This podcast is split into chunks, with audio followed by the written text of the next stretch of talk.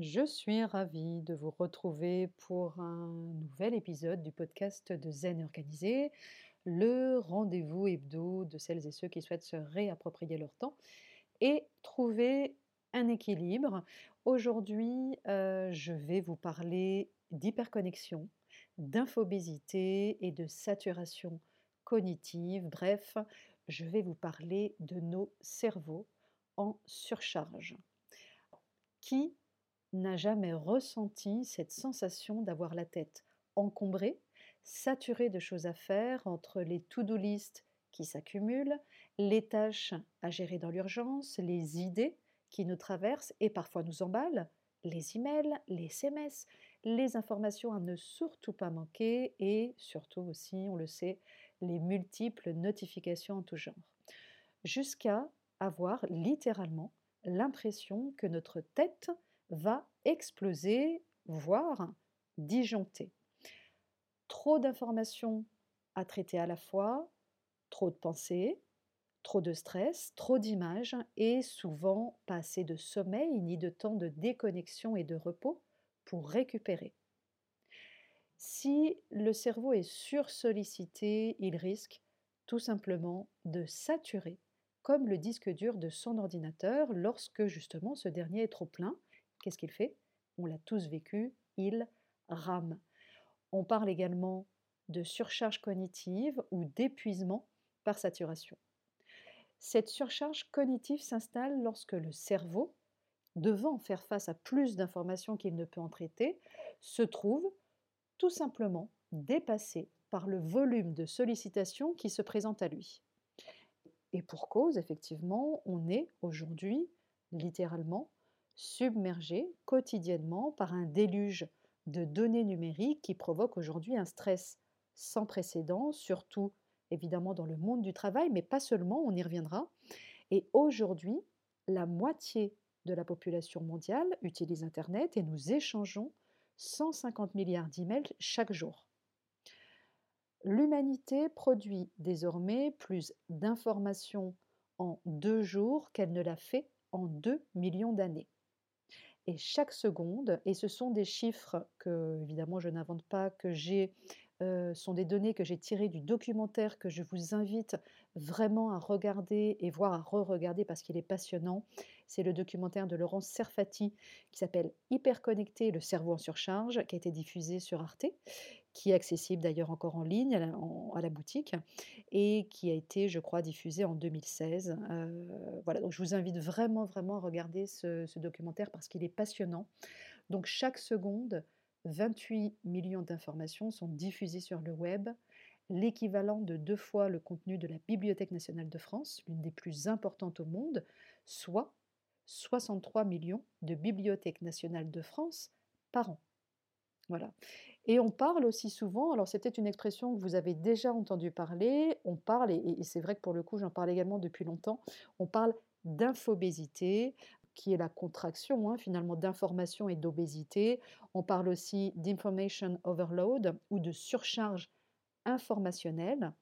Euh, c'est un terme qui est apparu euh, pour la première fois en 1962 donc vous voyez, ça date bien avant d'ailleurs l'arrivée d'Internet. Et l'expression information overload, donc ou surcharge informationnelle, a été popularisée en 1970 par le futurologue américain Alvin Toffler. Et évidemment, l'analogie alimentaire avec le terme info, a été inventée euh, par David, David Schenck en 93, et donc ça désigne l'excès de masse grasse formée par le bombardement d'informations qui étouffent nos processus intellectuels. Et là, je vous renvoie en fait à l'excellent livre de Caroline Sauvageol euh, Rialan, qui a écrit en 2013 Infobésité, comprendre et maîtriser la déferlante d'informations, un livre très documenté, très fourni et passionnant aussi.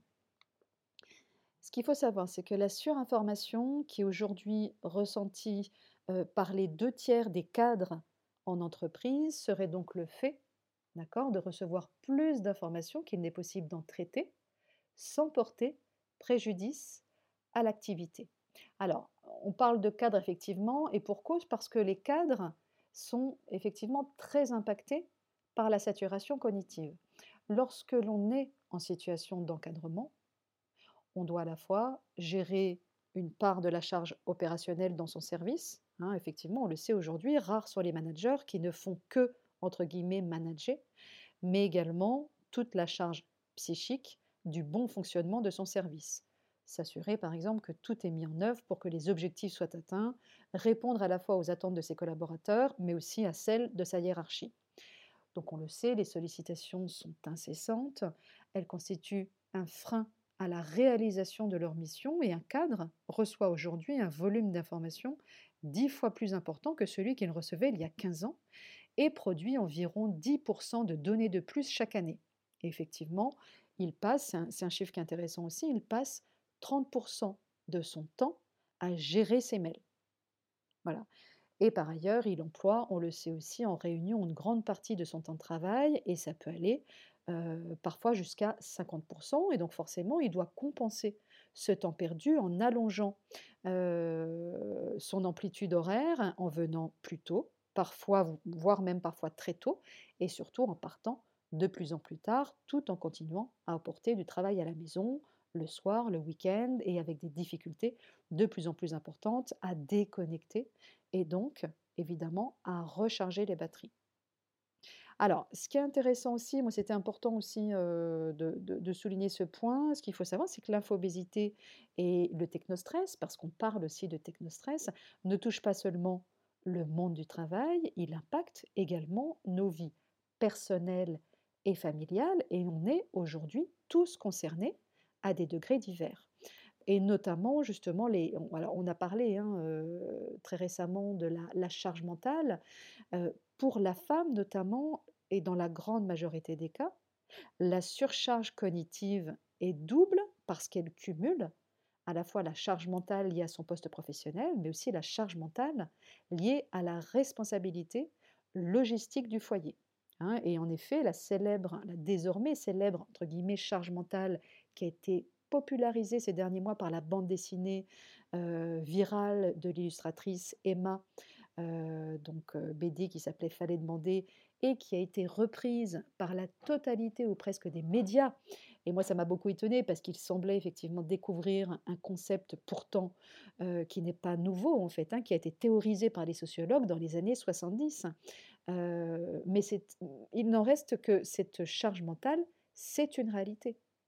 Même en cas de partage des tâches parfaitement équitable entre les deux parents, la femme, et a fortiori lorsqu'elle est mère, reste, dans la grande majorité des cas, l'ordinateur familial. Et c'est elle, le plus souvent, qui continue à porter toute la charge mentale de l'organisation familiale. Et cette charge mentale que j'ai l'habitude d'appeler aussi le syndrome du post-it mental, qui épuise littéralement les ressources cognitives, parce que là aussi, il faut bien comprendre qu'on parle, bien effectivement d'une surcharge cognitive. Euh, cette charge mentale va saturer la mémoire de travail, elle est énergivore et elle génère du stress chronique et de la fatigue, pouvant aller, on le sait, jusqu'à l'épuisement. Alors, je ne vais pas vous abreuver d'études, de chiffres, etc., mais juste sur ce point, de, sur cette question de charge mentale des femmes notamment, en 2014, une étude de Technologia révélait effectivement que les femmes sont globalement plus exposées au surengagement et à l'épuisement émotionnel au travail. Elles sont 21% à se sentir émotionnellement vidés par leur travail, contre 11% pour les hommes. Et toujours selon cette étude, et contrairement aux idées reçues, la victime type du burn-out n'est pas nécessairement un jeune cadre urbain et dynamique. Et hyper stressé notamment, il s'agit plutôt d'une femme quinquagénaire, mère de famille et agricultrice. Voilà, comme quoi hein, on a parfois des idées préconçues effectivement sur, euh, sur certains, euh, en tout cas sur cette notion d'épuisement. Alors, comment reconnaître les signes d'une surcharge mentale. La personne en surcharge mentale va se sentir fatiguée, vidée, avec cette impression de ne plus disposer de ses pleines capacités intellectuelles, donc elle peut souffrir de trous de mémoire qui sont plus souvent révélateurs d'un stress intense que de l'apparition d'une maladie d'Alzheimer, par exemple. Elle rencontre également des difficultés de concentration, ce qui va aggraver sa situation puisqu'elle est déjà surchargée de travail. Donc non seulement la personne a trop de tâches à accomplir, mais en plus, elle les réalise plus lentement qu'auparavant. Elle va aussi commettre plus d'erreurs et donc devoir passer du temps à les corriger et également du temps à expliquer pourquoi elle s'est trompée et pourquoi elle est en retard sur les délais prévus. Elle va également perdre la capacité à prendre du recul et avoir une vision globale des situations. Elle a donc plus de difficultés à la fois à relativiser et à prendre des décisions. Et tous ces symptômes vont alimenter ce qu'on qu pourrait appeler effectivement le sentiment de perte d'efficacité professionnelle. Alors, la question qu'on peut se poser aussi, c'est comment finalement faire redescendre, faire descendre la pression justement pour désactiver le stress. Alors évidemment, il existe différentes méthodes pour soulager un cerveau sursollicité et encombré, et à chacun de nous de trouver celle qui fonctionne le mieux. Mais globalement, ce qu'il faut retenir, c'est que toutes les activités qui procurent du bien-être et donc euh, désactivent le stress sont évidemment euh, bénéfiques pour le cerveau. Alors, on peut citer par exemple, voilà, d'abord, et ça c'est important et j'en parle vraiment très très régulièrement, euh, s'offrir de bonnes nuits de sommeil parce que le sommeil est vital pour le cerveau. Il lui permet de se débarrasser notamment des déchets, des toxines produites par l'activité neuronale et accumulées en temps de veille. Mais ce qui est important aussi, c'est de mettre le plus souvent possible son cerveau en repos, alterner par exemple des activités cérébrales avec des activités qui ne vont pas solliciter le, cortex préfrontal pour ménager justement vos ménages en privilégiant ce qu'on appelle, et j'en ai déjà parlé ici, le réseau par défaut. Hein, donc pratiquer par exemple plus souvent des micro-pauses, et, je, l'avais abordé le sujet aussi euh, via ce podcast, une à deux minutes prises irrégulièrement peuvent suffire. Et puis enfin, si possible aussi, pourquoi pas, pratiquer la méditation de pleine conscience, c'est évident, et là encore, j'en parle aussi assez souvent, et j'en ai parlé à plusieurs reprises, effectivement, dans les, dans les podcasts précédents.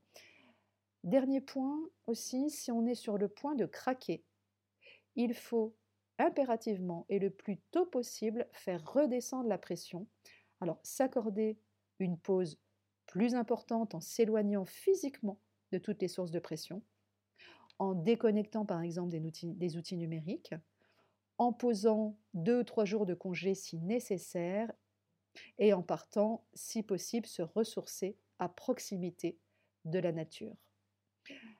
Je vous souhaite évidemment un très très bon week-end et je vous dis à très bientôt. Prenez bien soin de vous.